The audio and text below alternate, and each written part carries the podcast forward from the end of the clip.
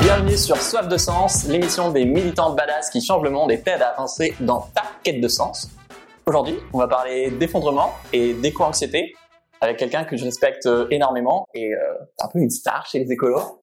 Pablo Servigne Tada Ça va Pablo? Ça va Je suis sûr que tu te détestes quand te présente comme une star. Un peu, ouais. je suis désolé.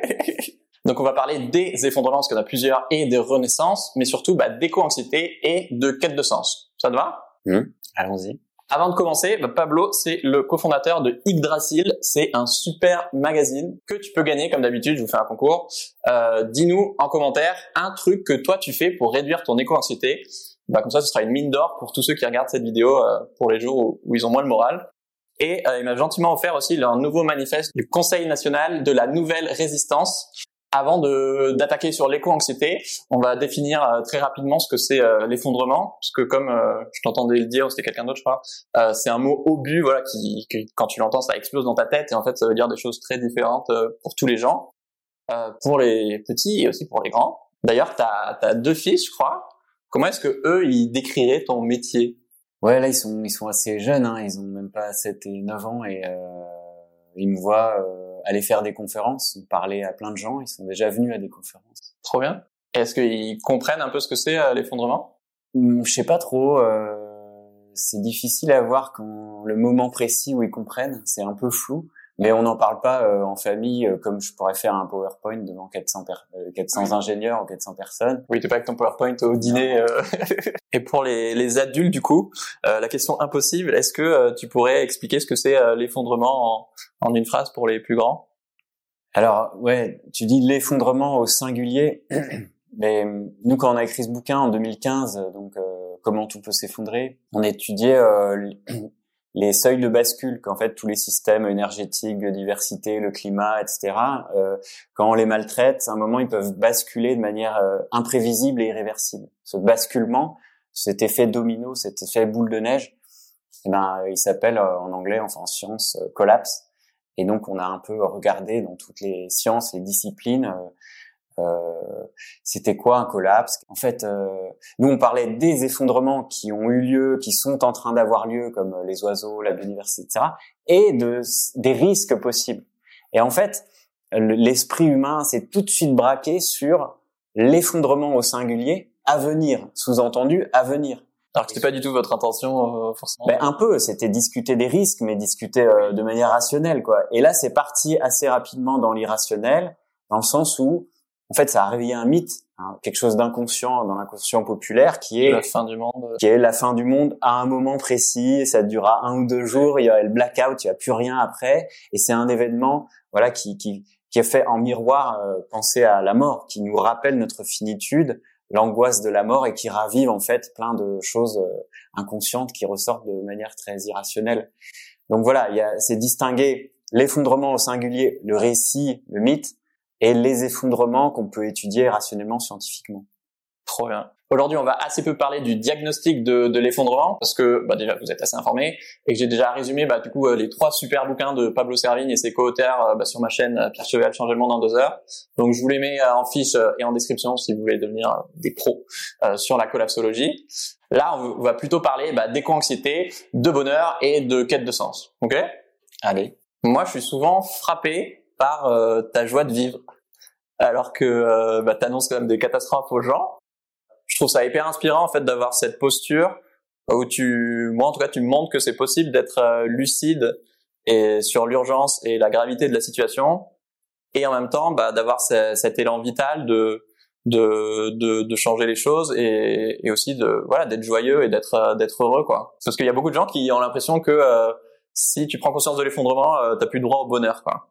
Ouais. Je suis d'un naturel euh, assez calme, donc je, je sais pas, c'est, je fais pas exprès, c'est pas un rôle, Ouais. mais euh, je sais que quand il y a des situations d'urgence, euh, par exemple, euh, il y a un an et quelques, on a vécu euh, là où j'habite, il y a un des voisins, sa maison a brûlé, et euh, la nuit, on est tous sortis euh, en pyjama, euh, la folie, l'urgence, les pompiers partout. Bah, j'étais aussi relativement calme. Enfin, Ouais. Et malgré l'urgence, malgré le danger, malgré euh, l'action, tu vois. Donc, euh, bah merci pour euh, ce retour. Mais pour moi, la question de l'effondrement, encore une fois au singulier, donc la question de la mort, Ouais. euh, elle, elle joue en miroir, euh, enfin, elle, elle nous reflète en miroir nos propres peurs, nos propres ombres, tu vois, euh, nos propres peurs de la mort, de la finitude. Et chez les gens, euh, ils peuvent péter un plomb. Ceux qui sont pas habitués, ceux qui n'ont pas une, réfléchi à ça, qui sont pas euh, dans des questions spirituelles, qui ont juste pas envie de voir, c'est, ça peut être très angoissant. Donc là, il y a des risques, enfin, de d'éco-anxiété ou de voilà. Et pareil, quand on voit des des catastrophes, quand on voit la, la vie qui disparaît, les forêts rasées, etc., ça nous provoque en nous, et parfois c'est inconscient, des grandes tristesses, du désespoir. Parce pourquoi? Parce qu'on détruit ce à quoi on tient, quelque chose qu'on aime. Quand on te tue ou détruit quelque chose que tu aimes, quand on coupe le lien, eh ben c'est la tristesse qui sort et c'est tout à fait normal. Les émotions, ça doit sortir et c'est comme ça. Et c'est ok. Moi, le, je vois plutôt un problème dans les gens qui ne ressentent pas actuellement euh, de la peur, de la colère, de la tristesse, du désespoir, de la honte, de la culpabilité. Pour moi, ceux qui ressentent pas tout ça, soit ils ont un problème de connexion avec euh, Ouais. leur intériorité, soit c'est des psychopathes. Et a- Soit ils sont pas au courant, mais Ouais, mais mais même moi, il y a dix ans, euh, les émotions. Enfin, voilà, j'ai une formation d'ingénieur rationnel, tout ça, et et je- voilà, je dis ça, je savais même pas qu'il y avait des émotions. Mais après, ça s'apprend. J'ai fait des voilà des j'ai évolué, j'ai grandi dans ce dans ce domaine. J'avais une tête euh, sur, euh, tu vois, euh, exploitée, je sais pas comment dire, euh, et, et j'étais que dans le mental et pas ni dans les mains ni dans le cœur. Donc j'ai, en dix ans, j'ai essayé de déployer une, so- une sorte de euh, de sagesse, on pourrait dire. Moi, je suis vraiment à la recherche de ça, ce qu'on a appelé collapsosophie, la sagesse de euh, l'effondrement, la mort, la finitude. Et moi, j'ai assez de facilité avec ça parce que euh, voilà, quand j'étais jeune, ado, j'ai eu un accident grave, j'ai côtoyé la mort. Donc, je dis souvent que je suis à ma deuxième vie. Euh, je suis déjà mort sur le bitume, c'est un accident de la route. Et euh, j'ai pas de souci, disons que je suis assez décomplexé par rapport à la question de la mort, de ma propre mort et de celle des autres, et que euh, c'est ok d'en parler. Donc peut-être ça, c'est quelque chose qui m'a, euh, pour revenir à ta question, que je suis assez détendu, qui qui a fait que je suis allé vers ça assez naturellement et, que- que j'aime bien. Je vois que c'est très gênant pour plein de gens et j'ai envie de d'aider et du coup de faire évoluer, euh, voilà, qu'on soit le plus l'étincelle de base de la collapsologie, c'était qu'on soit le plus nombreux possible à, à traiter de ces questions et, euh, et du coup à se préparer. Plus on est nombreux à être informés, à se préparer, moins on va souffrir. euh, en gros, c'est ça. Voilà, t'as bien allumé la mèche. hein. oui, je me demande, est-ce que Pablo Servigne fait de l'éco-anxiété? Euh, oui. Et heureusement, enfin, c'est normal. Les... Même actuellement, on voit les, les nouvelles du monde, c'est juste atroce. Bon, Encore plus quand t'es scientifique, euh, ça doit être... euh, Ouais. Alors c'est vrai que c'est un peu passé, c'est-à-dire euh, il y a dix ans, c'était vraiment gros niveau de cortisol, d'adrénaline, de machin. euh, c'était compliqué, euh, la peur, compliqué de gérer. Je sais pas si le mot gérer est bon, mais de traverser ces émotions. J'ai beaucoup de colère, j'ai beaucoup de, de ressentiment envers un système, envers des gens qui font rien, qui ont les leviers du pouvoir et qui pourrissent la planète, qui pourrissent la vie de nos enfants. Surtout qu'il y a dix ans, euh, on s'installait, on faisait des, des enfants, voilà, et, et, et je, en ayant côtoyé plein de couples qui ont des enfants, des jeunes enfants qui sont enceintes ou qui ont envie d'avoir des enfants, c'est très très dur d'aborder ces questions parce qu'on est vraiment dans un élan vital, une ouverture. Et, et voilà, bref. Et donc oui, euh, j'ai ressenti beaucoup et je ressens encore. Alors ça s'atténue de la même manière que le deuil. Tu vois, quand quand tu perds un être cher, euh, quand il se passe un événement grave dans ta vie, les émotions. D'abord, il y a une sidération, on déconnecte pour pas ressentir des trucs trop puissants. Et donc, on fait semblant, oui, tout va bien. On prépare les faire-part de décès. euh, en mode machine automatique. euh, et euh, petit à petit, euh, quand la- toute la famille part au bout de quelques jours, semaines, ouah, il y a tout, la vague de, de tristesse qui nous submerge. Et là, c'est fort. Et là, faut apprendre à gérer. faut avoir un, environnement psycho-affectif assez stable. C'est pour ça que c'est bien de lire tous ces bouquins, toujours en parlant et en ayant une écoute, quelqu'un d'écoute attentive. Et seul, c'est très compliqué. Le deuil, ça se fait jamais seul. C'est quelque chose de très social. et la collapso aussi. Et du coup, euh, le, le, le, deuil, ça dure euh, un ou deux ans peut-être. Enfin voilà, les psychiatres disent deux ans, parce que tu dois parler, parler, parler, parler et ressasser les mêmes histoires. Qu'est-ce qui s'est passé? C'était quoi cet accident? Et la mort de cette personne, ça te fait quoi? Ça te fait quoi? Jusqu'à ce que ça s'use. Les, les émotions, elles nous traversent, mais elles s'usent. Et à la fois, on, et, et, on finit non seulement par user l'émotion, mais à se refaire un récit. Et c'est exactement ce qu'on dit. Parler, parler du collapse, des catastrophes, ça permet de se reconstruire euh, un monde, une psyché en lien avec les mauvaises nouvelles. Donc d'accepter tout ça. Accepter, ça veut pas dire rien faire, ça veut dire euh, euh accueillir, accueillir euh, acter les faits catastrophiques et du coup aller de l'avant et permettre de, de, se passer à l'action en mode euh, pas du tout euh, euh, comment dérouté par les affects quoi. Ouais. Voilà. Comment est-ce que toi tu vis le fait d'avoir euh, potentiellement déclenché, c'est provoque, hein, mais des, des, milliers de dépressions? Je pense pas que tu te le dises comme ça, mais je crois qu'il y a plein de, j'allais dire, euh, de chefs d'État qui en provoquent beaucoup plus. Ah oui, oui, oui, oui. c'est plus indirect. Plus ils éborgnent et euh, ils, ils, blessent les gens. Mais euh, non, ça arrive de moins en moins. Je te rassure. Il y a dix ans, c'était plus fréquent, et là, euh, tu vois que ça change depuis cinq ans, euh, c'est un acquis. Hein. Je veux dire, les gens, ils... enfin, j'en fais plus des conférences, mais parfois quand il y a un peu de public, c'est totalement acquis. Il n'y a plus personne euh, qui est au milieu, ça m'est arrivé plein de fois, qui se lève, euh, qui part euh, soit en pleurant, soit en colère, soit c'est n'importe quoi. Maintenant, on sait quoi. Tu vois, il y avait un sondage pour la fondation Jean Jaurès là il y a quelques mois qui disait dont le résultat c'était sur 1000 personnes en France, mais 1000 personnes aussi en Angleterre, en Italie, en Allemagne, en Espagne, je sais plus. Et il demandait par rapport à la, la est-ce que vous pensez que vous allez vivre la fin de notre monde, donc de, voilà, de notre vivant euh, Oui, pour deux tiers des Français. Et tous les autres pays, c'est à peu près pareil. Donc c'est quelque chose, si tu veux, c'est c'est vachement, euh, c'est mainstream. C'est voilà, c'est on est on est tous là-dedans. Aujourd'hui, ça a changé par rapport à il y a cinq ans, il y a dix ans, et ça c'est dans plein de pays dans le monde. C'est pas juste en France, c'est pas juste la collapso, c'est partout. En Angleterre, il y a un bouquin de Jem Bendel, enfin un mouvement qui s'appelle Deep Adaptation, adaptation radicale. Dont vous parlez euh, dans Yggdrasil, non? Voilà, dans Yggdrasil, on a fait un dossier là-dessus. On a interviewé euh, Jem Bendel, l'anglais, qui est un peu le collapso euh, anglais pour faire vite. Il retombe sur les mêmes, sans connaître le mouvement en France, il retombe sur les mêmes euh, logiques. Tu vois, le côté scientifique, le côté sagesse spirituelle et le côté action. Moi, l'an dernier, j'ai fait une éco-dépression bah, tout 2019 en gros.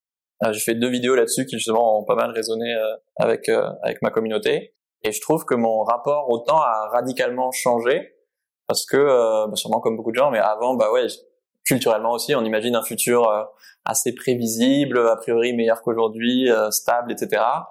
Et là, tout d'un coup, bah c'était l'avenir était bouché quoi. Et c'était un futur bah, beaucoup plus imprévisible, lointain, sombre et ouais et aléatoire quoi. Et du coup, il y avait à la fois ce sentiment d'être pris à la gorge de mais en fait euh, on n'a plus le temps quoi euh, du coup tu peux plus te projeter dans le futur donc tu es prisonnier du présent et en même temps un double mouvement de euh, bah vu que il y a plein de choses qu'on prenait pour acquises et que maintenant euh, potentiellement on peut tout perdre bah de, de, gratitude énorme et de savourer beaucoup plus bah, chaque chose que ce soit les relations avec les gens que t'aimes je sais pas cette interview là maintenant tout de suite ou juste d'avoir de l'électricité ou de, de l'eau courante quoi est-ce que toi, ton rapport au temps, il a changé depuis que tu bosses sur l'effondrement? Ouais, c'est une super question. Je pense que oui, c'est. Mais là, il y, avait beaucoup de choses hein, dans ce que tu as dit. je lâche des petites bombes et puis. Euh, notre monde, euh, société moderne, occidentale, euh, euh, comment dire, cartésienne, machin, ouais. industrielle, capitaliste, je sais pas comment on peut l'appeler, elle a coupé ce rapport au temps long. À la fois, on s'en fout des générations futures. Ouais qui crèvent, euh, on a l'impression qu'on en a rien à battre. Et puis, euh, et les générations passées, ben, on a coupé le lien. Il n'y a pas d'ancêtres, il n'y a pas de sagesse. On a même on les déprécie, on les met dans les EHPAD, on s'en fout des, des, vieux. Il y a un côté euh, rétrécissement de l'horizon de temps. On est juste dans le présent, et ce qui compte, c'est faire du fric au présent. C'est tellement unidimensionnel et tellement petit qu'on a, on a juste couper les liens et, et, enlever le sens à la vie. Tu vois, on est là perdu dans un micro, un truc, truc merdique quoi. c'est, c'est, c'est affreux. C'est juste, c'est une petite prison de temps. Et donc ce que tu dis est intéressant parce que se rendre compte de toutes ces questions-là, réouvrir les, la question écologique nous force à réouvrir à ce qui nous dépasse. Tu vois, les, le climat, ça nous dépasse. Euh, c'est des catastrophes qui nous dépassent. La perte des espèces qui disparaissent, c'est fou, ça nous dépasse. Le, le temps long géologique, le temps climatique, les liens entre nous, entre humains, mais les liens qu'on doit retisser avec les non-humains, avec les champignons, les bactéries, les plantes, les et, et voilà, ça nous force. Voilà. En fait, l'écologie, c'est quoi? C'est le social étendu au non-humain. Tu vois, c'est juste tu augmentes ta sphère de prendre soin de l'humain, prendre soin du non-humain, de la maison, en fait, de la maison commune. Et du coup, ça nous force à, à réouvrir les horizons de temps, à se préoccuper des générations futures, à se aller trouver des sagesses euh, du passé, voilà. Et c'est exactement ce qu'on a vécu pendant le confinement. Enfin, je sais pas comment tu l'as vécu, mais moi, j'étais euh, dans cette sphère qui se referme là, tu vois, cette globalisation qui s'arrête. On s'est rendu compte de la finitude, de la mortalité de nos sociétés. Ça a fait un choc. Et du coup, on prenait soin de l'essentiel. Ce déclic de maintenant, euh, waouh, c'est quoi l'essentiel? Bah, C'est prendre soin de mes enfants, faire un potager, et, puis me perdre dans des bullshit jobs. Du coup, cette question de l'effondrement, elle peut faire voir les choses en gris, comme tu disais dans la question. Et en fait, toute la démarche, la posture euh, qu'on avait depuis le début, donc collapso entre guillemets, c'est être conscient, lucide, mais de toujours veiller à réouvrir euh, les possibles, les horizons, colorer la vie. Tu vois, par exemple, quand on t'annonce une maladie grave ou incurable, bam, il y a ton monde qui s'effondre. C'est la douche froide et tu restes sidéré.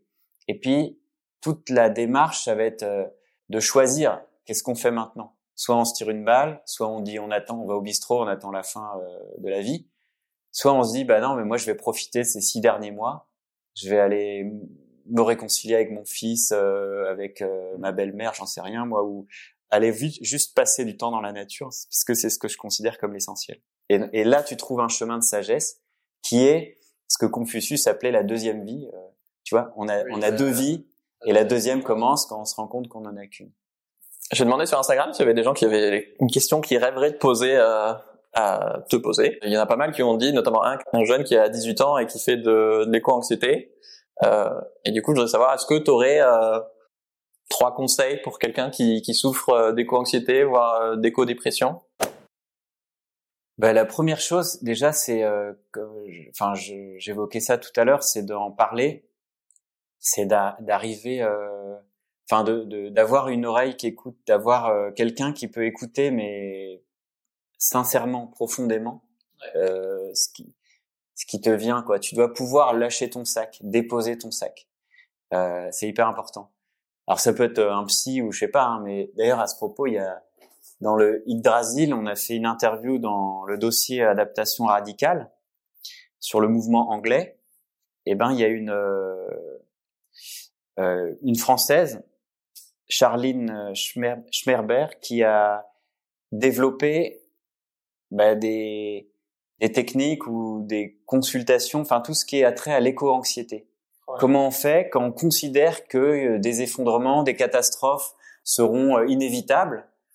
Et eh bien là, il y a les Français qui ont pris du retard par rapport aux Belges ou aux Suisses ou voilà aux autres pays et qui s'organisent là en réseau. Donc un des conseils, en plus de parler à des proches, si on n'a pas de proches, si on n'a pas de psy, c'est d'aller contacter des gens spécialistes de l'éco-anxiété. Je pense aussi euh, Pierre-Éric Sutter, qui est un, un, psychologue qui a, comment dire, qui a, qui a eu de plus en plus de patients collapso, des collapsonautes, et trop, un peu traumatisés, et qui voulait, voilà, et donc il s'est un peu spécialisé là-dedans, et vient d'écrire un livre avec euh, l'économiste euh, Loïc Stéphan, je l'ai pas amené aujourd'hui, mais qui s'appelle euh, N'ayez pas peur du collapse, qui est vraiment excellent parce qu'il il traite cette question euh, de la mort philosophique, de l'éco-anxiété, de tout ça, et, et, pour dire que, contrairement aux idées reçues, la question de l'effondrement euh, ne mène pas à de la démobilisation.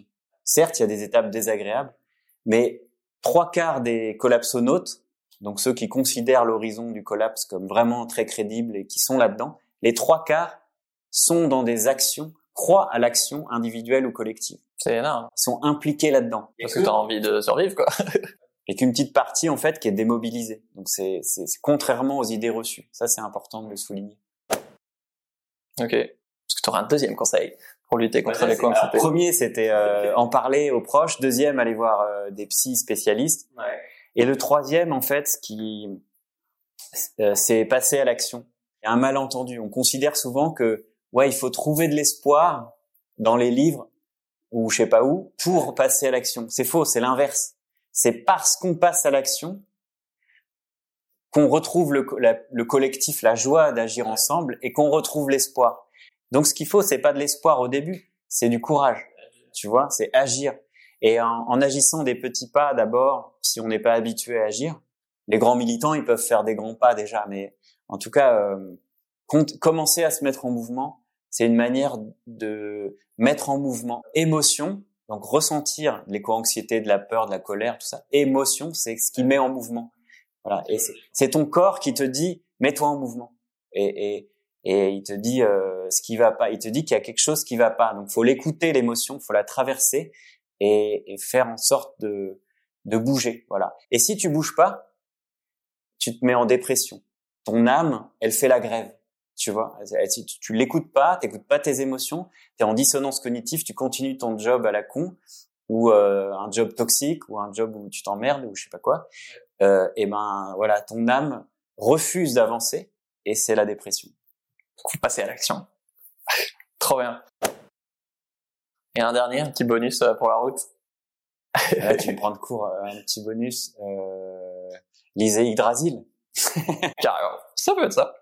Qu'est-ce qu'ils trouveront dans, dans Yggdrasil qui peut les, aider à... Alors avec Yggdrasil, on a, on a commencé un, un magazine euh, spécialement sur la, fin du monde, l'effondrement et comme c'est la moitié du récit, l'autre moitié c'est la renaissance qu'on a appelé le, le renouveau. L'idée c'était c'était de donner la voix euh, à d'autres personnes, de montrer qu'il y a un mouvement euh, très riche, très pluriel, très coloré et partout en France, mais partout dans le monde aussi. Donc voilà, donner la voix à d'autres gens. Et toujours faire le lien entre le mental, la tête, le cœur, donc le spirituel, les émotions, et l'artistique et tout, et euh, les mains, euh, l'action. Et de pas euh, aller dans trop dans l'un ou l'autre. c'est comme un tabouret, voilà. Dès qu'il manque un pied, on se casse la gueule. Et cet équilibre-là, bah, moi, je l'ai, franchement, je l'ai pas trouvé beaucoup dans beaucoup de magazines. Donc, on s'est, s'est dit on fait notre magazine, euh, voilà. Trop bien. 12 numéros, trimestriels. Là, on est au numéro 6, donc dans 6 numéros, on, on arrête, on s'autodétruit et on meurt. Bah du coup, si vous cherchez des, là c'est bientôt Noël, des idées de cadeaux de Noël, euh, bah moi clairement j'avais offert un abonnement à mon frère et, et il est très content. Et il vous le conseille. non. euh, sur ce côté éco-anxiété, pour toi, euh, du coup, comment est-ce qu'on peut être heureux euh, dans un monde qui s'effondre? Ouais, heureux, c'est une grosse question. Euh, je je sais pas. Chacun a sa réponse. Moi, je suis pas là pour dire aux gens ce qu'ils doivent faire, mais les catastrophes qu'on qu'on traverse, qui sont déjà là, et les risques à venir. Hein, moi, j'appelle ça les tempêtes. C'est un peu une métaphore, mais on va vivre un siècle de tempêtes. Et le, le déclic, c'est que c'est de se rendre compte qu'elles vont durer. On n'est pas dans une crise ponctuelle euh, avec un espoir de retour à la normale, tu vois. C'est c'est pas juste euh, c'est la mise en bouche. Voilà, c'est ça. En fait, il va falloir, c'est de l'endurance qu'il faut. Voilà, on va, on va en avoir plein la gueule. De, tu vois, des incendies, des sécheresses, des ouragans, des, le climat qui se détraque, des espèces qui disparaissent, des pollutions, des pandémies, il y en aura encore, des, des crises politiques, des autoritarismes, et tout ce que tu veux. Tout le siècle, on va en vivre. Donc il faut, il faut pas juste arriver à retenir son souffle et attendre que ça passe il faut, faut respirer et il faut trouver une manière de d'être bien là-dedans. Voilà. Euh, malgré un environnement qui se dégrade, donc comment euh, euh, se poser, être bien avec soi-même? Bon, voilà, c'est des questions. Euh, chacun trouve ses moyens d'être bien avec soi-même et avec les autres, mais il y a mille et une euh, manières. mais euh, on est obligé de trouver la joie. Je parle même pas de bonheur, hein, c'est la joie, parce que ça va durer euh, toute la vie. Donc si tu trouves pas la joie, euh, tu, c'est quoi la vie euh, Tu vois, si tu passes, voilà, en fait, et ces phases d'éco-anxiété ou de peur, c'est passager. Donc il y a toujours de la joie, même au, au plus, euh, comment dire, au, au, fond du trou, ou même dans, dans, on passe sur un point de Godwin là, dans les camps de concentration. Il y avait, il y a des gens qui essayaient de, voilà, de trouver une raison de, de, se fabriquer du sens. Dans le Mercantour, là, il y a eu des inondations, des euh, des grosses pluies là qui ont dévasté de, deux trois vallées. Et ben voilà, il y a de la reconstruction, de l'entraide, et aussi même, tous les jours, même si c'est dur, bah il y a des moments de joie, etc. Donc c'est voilà, c'est ça. Les quatre émotions en fait, ouais, colère, tristesse, peur, euh, joie, bah, on les vit tout ensemble et voilà. C'est après, la question du bonheur, c'est un truc pour les philosophes. Je pourrais pas répondre plus en détail, mais trop bien. Je voudrais basculer un peu plus sur euh, le militantisme. J'ai l'impression qu'au début, tu avais une posture euh, très scientifique où euh, c'était plus en mode voilà les faits et sans, à mon avis, volontairement avoir envie de prendre position aussi pour pouvoir toucher sûrement le, le plus grand nombre. Et que depuis quelques temps, tu rajoutes par-dessus une couche militante et du coup politique aussi. Est-ce que c'est vrai et qu'est-ce qui qu'est-ce qui a changé? En fait, j'ai toujours été militant. Depuis, depuis que j'ai 20 ans. Euh, voilà, je suis engagé dans plein de mouvements. Euh, et, et, le livre qu'on a sorti en 2015, Comment tout peut s'effondrer, on l'a volontairement euh, neutralisé entre guillemets, c'est-à-dire qu'on n'a pas parlé ni du que faire, on s'est on s'est contenté pardon des faits, donc ni le que faire ni le à, euh, à qui la faute. C'est dû à quoi? Quelles sont les causes? Parce que si on va euh, là-dedans, euh, tout de suite, on n'est pas d'accord. On n'est pas d'accord. On a tous une vision du monde différente. Donc nous, on voulait juste faire un livre sur euh, les faits et au moins s'accorder sur ça. Et le but de ce livre, c'était une première pierre pour que toutes les strates de la société, toutes les classes sociales, tous les secteurs d'activité puissent s'emparer de ce mot. Donc c'était un mot euh, le plus neutre possible. Voilà. Mission accomplie. En fait, c'était juste la première étape de ton plan machiavélique, en fait. non, mais je te jure, dès le début, en fait, avec Raphaël et puis Gauthier après, on avait un projet d'une trilogie. Et donc, on a collapso-logie, logos, le mental, comprendre les faits. Voilà. Collapsosophie. Donc après, il y avait deux, deux tomes. Collapsosophie, donc comment vivre avec la voix intérieure, tu vois, la sagesse, le, l'art, euh, la spiritualité, l'éthique, tout ça, la psychologie. Et la voie extérieure, c'est-à-dire l'organisation, la politique, qu'est-ce qu'on fait, euh, voilà, en temps d'effondrement, quoi. Donc la, la, tête, le cœur et les mains.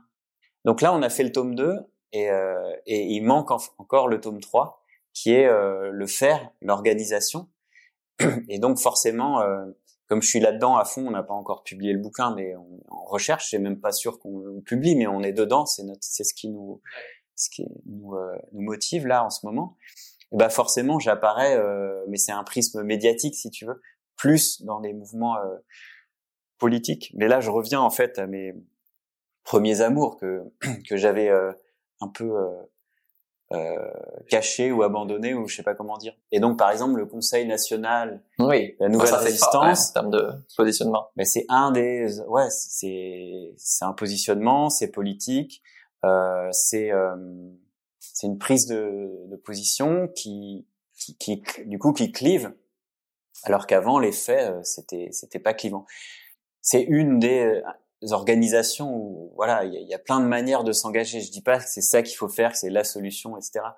Et euh, il y a un autre bouquin, je l'ai pas là parce qu'il est en impression, qui s'appelle Aux origines de la catastrophe. C'est au lien qui libère.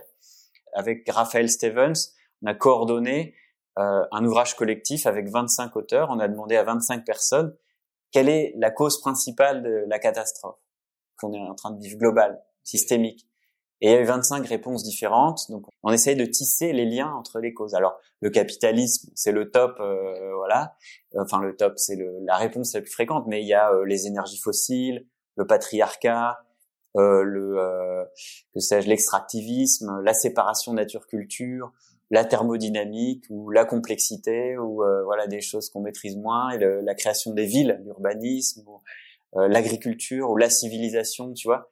Et chacun a ses réponses et se focalise sur un ennemi, du coup, un, du coup une voie politique. Et ça, ça fait plein de brouillard. Donc on essayait un peu de remettre de la complexité, ce qui est euh, la posture de la collapsologie depuis le début. Tu vis entre la Drôme et Paris, et en plus tu prends le temps de faire d'interviews avec d'aller voir tous les publics, quoi, autant euh, des squats que euh, le pape.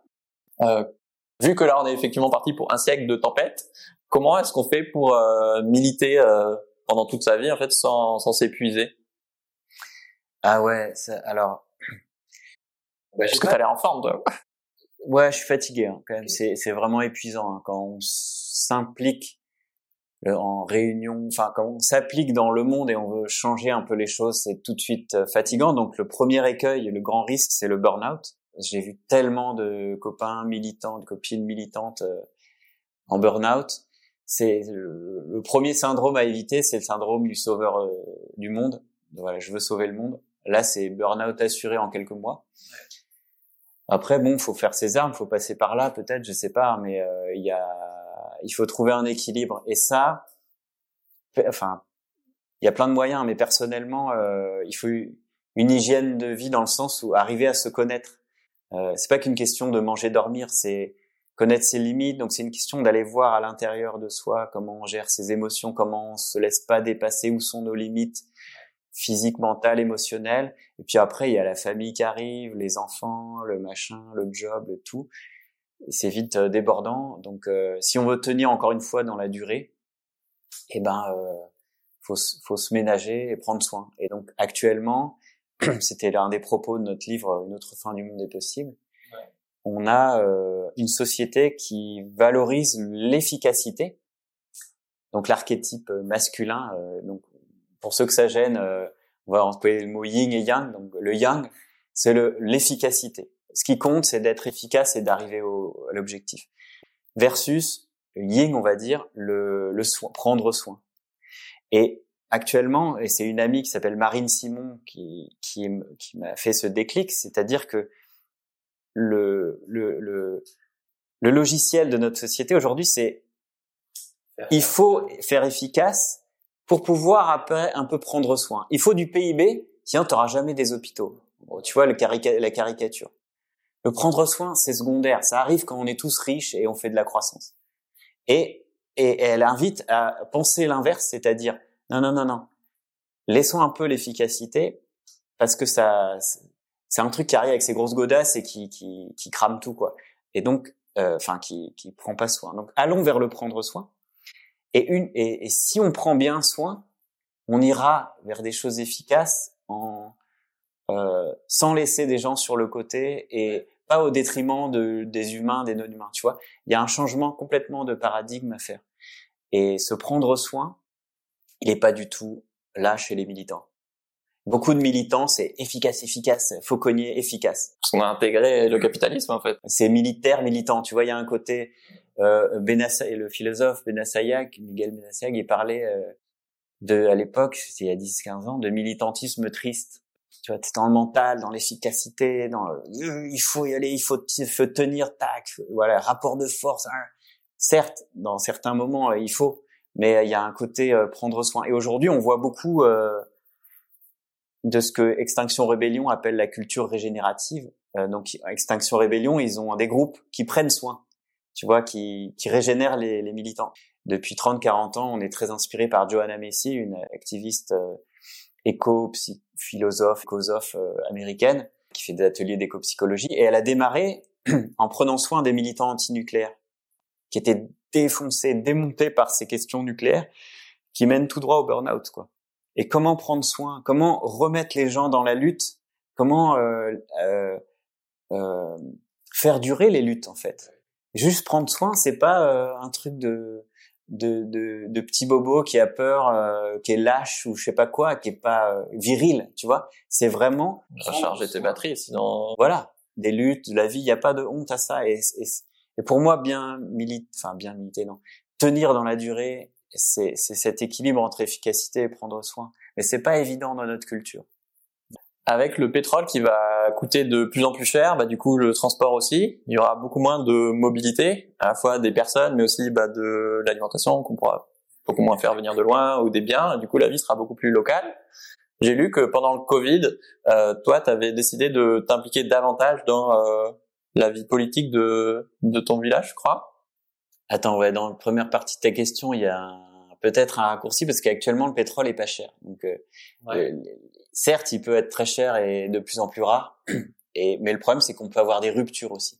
Et juste préciserai la question que le local, il peut venir progressivement euh, sans qu'on choisisse.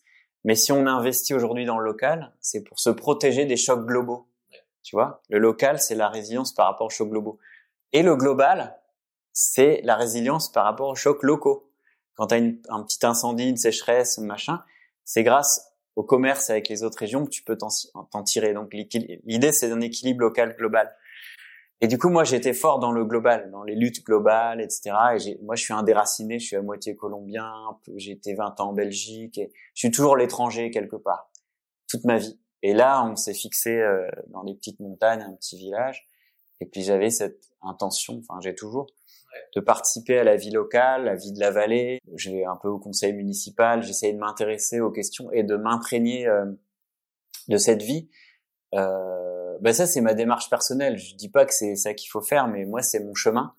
Et ce que ça m'a appris, bah, la leçon que j'en tire euh, après, après euh, quelques années, c'est pas qu'il faut choisir local, global. C'est un faux choix. J'ai eu ce déclic. comment l'exprimer C'est que en fait, on est un petit village. Le local, c'est tout le monde se connaît. Tu vois, on n'a pas dans la, on n'est pas dans l'anonymat des villes où t'en as rien à foutre de ton voisin. Enfin, tu peux te permettre le luxe de, de t'en foutre de ton voisin. Tout. Là, tout le monde se connaît. Donc, dès qu'on fait un truc, tout le monde sait. Donc, il y a, voilà, il y a de la réputation, il y a ci, il y a ça, il y a de la réciprocité. Ça veut dire quoi? Ça veut dire que tu dois cohabiter avec des gens avec qui t'es pas forcément d'accord sur tout. Et moi, ça m'a appris quelque chose, c'est que parfois, il vaut mieux s'entendre avec ses voisins qu'avec ses idées, ses propres idées, tu vois. Pour moi, c'est une leçon de résilience. C'est-à-dire quand il y a un choc, on l'a vu pendant la pandémie, tu, tu feras avec un choc global en tout cas, euh, tu feras avec tes voisins, même si tu le détestes, à un moment tu dois t'entraider. Donc il y a quelque chose à aller chercher dans euh, une sorte de réconciliation ou quelque chose comme ça. Bon, je sais que c'est une question que les collapsologues euh, aiment pas trop parce que bah, vous pouvez pas lire l'avenir, quoi. Mais tout le monde vous la pose et je pense que ça intéresse clairement les gens. Toi, dans ta, ta boule de cristal, bon, c'est de de dérision évidemment. Comment est-ce que tu vois l'avenir euh, dans cinq ans? Ouais, déjà la présidentielle de 2022, c'est super loin, voilà. Euh, cinq ans, ça nous mène où alors? Ça c'est 2025-26. Oh là là, c'est dur comme question. euh, ben, c'est à la fois du, du, changement et pas de changement. C'est-à-dire qu'il y aura forcément une continuité. Moi, je vois pas de grands, euh, de grands événements euh, ponctuels qui anéantissent tout. Ça, c'est, c'est un fantasme pour moi. Après, suivant les régions, mais nous, on est en France, voilà, on peut vivre des événements qui vont faire des bascules. Localement? Ouais, plus ou moins localement, régionalement. Bon, ça, il y en a plein des possibles. Hein. Dans les chocs globaux euh, possibles, à part les pandémies, tu as euh, les blackouts. Ça, c'est un des plus durs ou disons violents, rapides. Euh, après, tu as des chocs économiques ou financiers, euh, genre boursiers et tout. Voilà. Grosse bulle spéculative, ça, ça peut arriver dans les cinq ans. Là, si la BCE et tout continue à imprimer, ça peut tenir encore des mois au niveau financier, même si c'est très fragile. Ils ont des maintenant des algorithmes de, détection des, perturbations, voilà, qui stabilisent quand même la finance, mais on n'est jamais à l'abri d'une bulle spéculative ou d'un événement majeur ou d'une guerre ou je sais pas quoi. Donc euh, moi je vois bah, une continuation de des comment dire des, rythmes et de la fréquence et de l'intensité des catastrophes, genre les incendies en Australie, en Amazonie, en Californie, tout ça, ça c'est sûr qu'il y en aura de plus en plus. Donc les sécheresses, donc des ruptures d'approvisionnement, donc on va s'adapter, et puis ça va nous tomber sur la gueule euh, de l'autre côté, on l'avait pas vu passer, et puis ça va reconstruire. Voilà. Et du coup, c'est tout noir? Non, c'est pas tout noir, c'est justement euh, 50 nuances de gris. Tu vois, c'est c'est pas blanc ou noir, c'est compliqué. Après, euh, l'avenir, c'est toujours aussi des grands événements incertains. Donc, euh, on peut pas, euh, je sais pas. Moi, ce que je vois, en tout cas, euh, ce que j'aimerais voir, il y a deux choses. je pense qu'on a des leviers encore, euh, encore un peu, hein, à grand niveau. Quoi. Justement, je parlais de la BCE. Et puis, euh, au niveau local, je pense qu'il y a une créativité euh, euh, politique qui s'est vue dans les ZAD, dans les gilets jaunes, dans les éco-villages. Qu'on sous-estime. ouais, qu'on sous qu'on méprise aussi. beaucoup de médias méprisent ça chez XR, chez les jeunes, euh, voilà, le, le vert, les jeunes génération climat, le rouge et les jaunes. Je pense que là, il y a une inventivité politique. On a besoin, on sent que les gens, ils sont conscients et ils ont envie d'innover, tu vois, euh, politiquement. Donc, des micro-innovations partout qui pourront faire masse. Donc, moi, je vois euh, l'imprévu aussi bien dans les catastrophes, le noir, comme tu dis, que dans euh, le positif. C'est-à-dire que si on fait masse, si on met la pression, si on invente, si on crée des, expériences partout, à un moment, il peut y avoir un effet boule de neige, un effet de bascule vers quelque chose de plus positif et, et, et, du coup qui vient du haut ou qui vient du bas. Voilà. Et donc, on peut pas savoir, on peut pas savoir, mais et il faut vivre avec cet horizon à la fois de continuité et de discontinuité. C'est ça que notre message, un hein, collapso. Mais il faut se préparer à mourir en même temps qu'il faut se préparer à vivre. En même temps, dans la joie. Tu lâches des punchlines comme ça, au calme. Et en fait, c'est ce que nous enseigne la philosophie depuis plus de 2000 ans. C'est comment bien mourir, c'est la clé d'une bonne vie.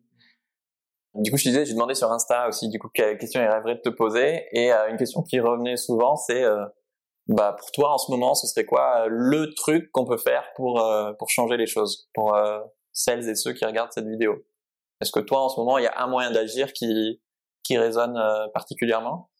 Je suis très sensible actuellement, mais c'est actuellement, c'est pour ça que c'est très contextuel à l'action des réseaux sociaux et de la surveillance généralisée, pour moi, c'est la clé. Euh, si les, la surveillance généralisée, tu vois, tout, ce, tout, ce truc de, de, de 5G, de, de d'état surveillance. L'État, euh, il a retrouvé sa, sa puissance avec le, la pandémie et ça peut être très dangereux. Si la 5G passe, si les GAFAM prennent du pouvoir, si l'État coordonne tout ça, on va vers un point de non-retour où il sera même plus possible de dire militant euh, dans une vidéo. On sera directement d'ailleurs ça commence. Enfin, je veux dire, c'est très grave les attaques à la démocratie. Donc là, pour moi, euh, il y a vraiment une lutte à jouer euh, pour la pour la démocratie. Voilà. Et donc, je suis assez sensible à comment on essaye. On réfléchit ça, dans, réfléchit à ça dans Yggdrasil. Comment on essaye de sortir du trop de virtuel et là, on doit vraiment chercher une solution. Voilà. Après, euh, il y a mille choses à faire dans euh, des tensions pas mal au niveau euh, laïcité, religion. voilà, je, trouve qu'il y a des tensions, des comment dire, des étiquettes, des camps qui se contractent. T'es avec ou, contre moi. c'est assez fort, hein, ça se sent.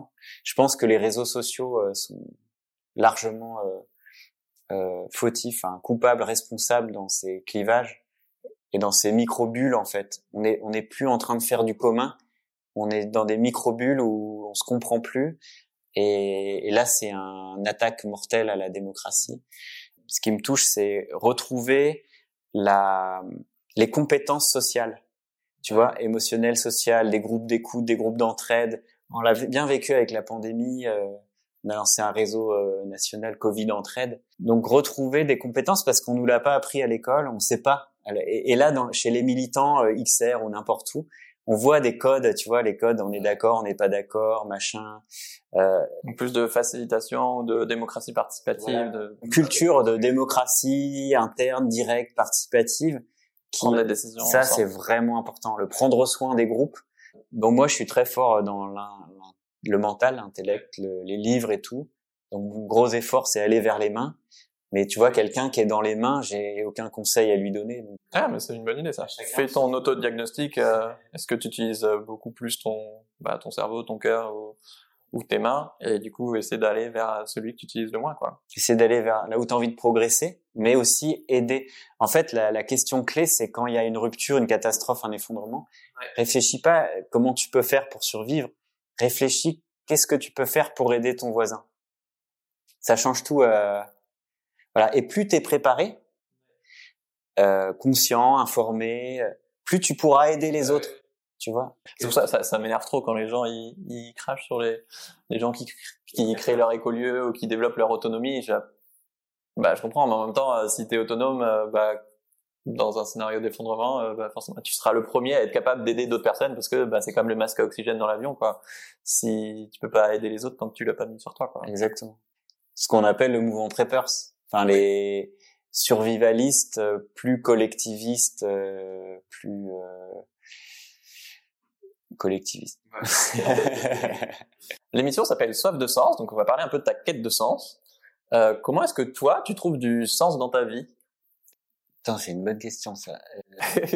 Peut-être que t'en trouves pas, je sais pas. Non, mais, mais ça vient de très loin en fait.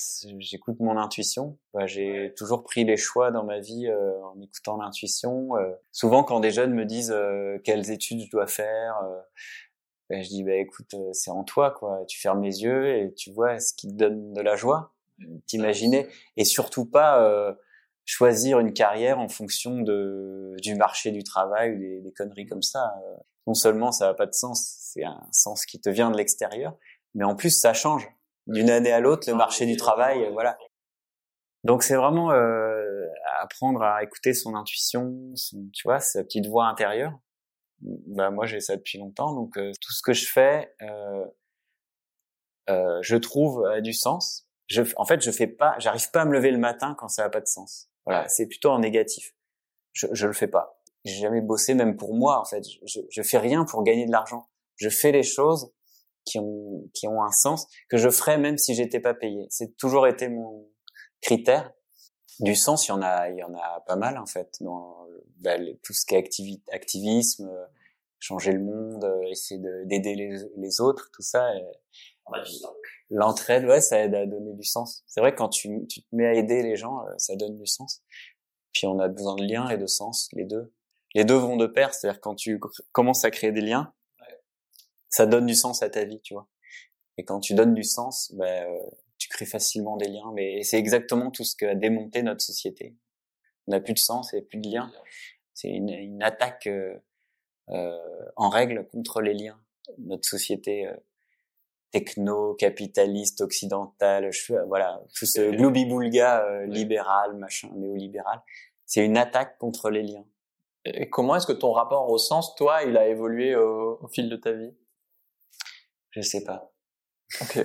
Est-ce que tu as déjà eu des, des, grosses remises en question ou des crises de sens ou des moments où tu étais là, là je suis vraiment exactement là où je dois être? Non, j'ai toujours été là où je devais être. J'ai pas eu de grosses remises en question. Mais j'ai connu des gens qui ont eu ces grandes remises en question. Il y a des gens qui ça arrive. Non, mais j'ai connu des gens qui ont fait ce virage ou cette crise de sens. Que d'ailleurs, les, tu vois, le livre euh, N'ayez pas peur du collapse, euh, Pierre-Éric et, et, Loïc, ils appellent ça la métanoïa. Quand tu te rends compte que de la fragilité, de la vulnérabilité, de la mort, de la finitude, ton monde se bouscule toutes tes priorités s'inversent, voilà. Et c'est ce changement de rapport au monde, c'est la métanoïa, et, et, ça donne un sens nouveau. Le collapse, la question du collapse a assez de puissance pour te donner un sens nouveau à ta vie. Et, et chez plein de gens, euh, enfin, et moi le premier, tu vois. Et du coup, euh, j'aime bien accompagner, enfin, voir ces crises de la quarantaine ou de la trentaine ou de la vingtaine. Maintenant, euh, il y a des très jeunes qui qui qui qui, qui basculent euh, dès le début. En fait, ce qui est très puissant chez les jeunes, c'est que ils arrivent direct là-dedans. Moi, j'ai, j'ai, je fais un parcours de 10 ans, 15 ans, euh, tu vois. En fait, ils sont direct là-dedans, donc ils perdent pas tout ce temps. Ben, bref. T'as moins besoin de désapprendre, quoi. Voilà. Ben, ceci dit, euh, attends, sur cette question, euh, attention. moi, justement, je suis toujours en quête de quelque chose de plus, de nouveau. Et moi, ce qui me manque, c'est les. Mais ça, c'est mon parcours, ma vie, c'est les anciens. Je suis à la recherche d'anciens qui, qui nous lèguent une sagesse qu'on n'a pas eue.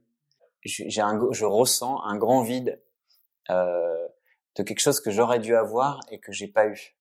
Tu vois, une grande tristesse, une profonde tristesse de ça. Et ce vide-là m'amène depuis que je suis petit à chercher des, pas des vieux, parce qu'il y a des vieux qui sont pas des anciens. Tu vois ce que je veux dire?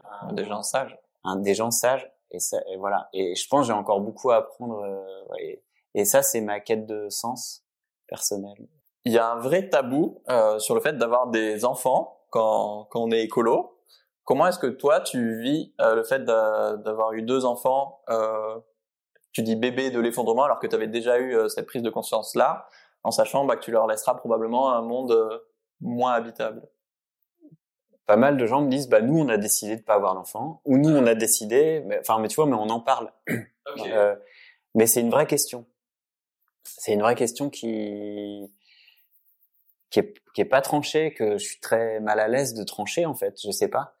Parce que c'est très personnel euh, c'est très ah oui je te demandais pas de trancher effectivement tu vois d'en avoir ou pas ça dépend de tellement de facteurs euh, trajectoire de vie non, mais là, là justement, pour le coup, je fais, j'ai envie de faire référence à un livre qui vient de sortir de euh, Éric Lablanche, qui s'appelle Colère.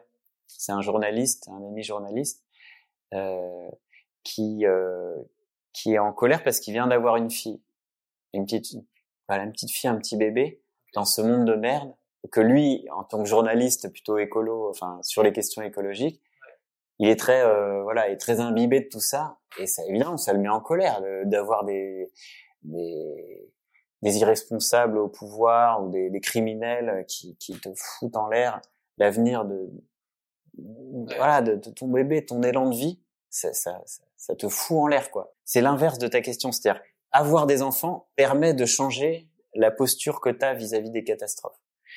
Euh, ça, j'ai remarqué. C'est-à-dire que quand tu es vieux, tu as déjà des enfants grands, euh, beaucoup de allez euh, beaucoup m'ont dit euh, bon moi je m'en fous je suis déjà vieux allez-y votre génération démerdez-vous en gros c'est assez dur à entendre quand on est jeune les très jeunes qui n'ont pas d'enfants encore euh, ils peuvent enfin ils sont un peu ils peuvent être hors sol dans ce militantisme il y a un, un manque d'ancrage et les enfants en tout cas moi et j'ai remarqué chez beaucoup de gens à permettre d'ancrer c'est-à-dire donner de la force donner une raison de se battre donner une raison d'être dans le concret, dans le réel, dans le rythme de la vie.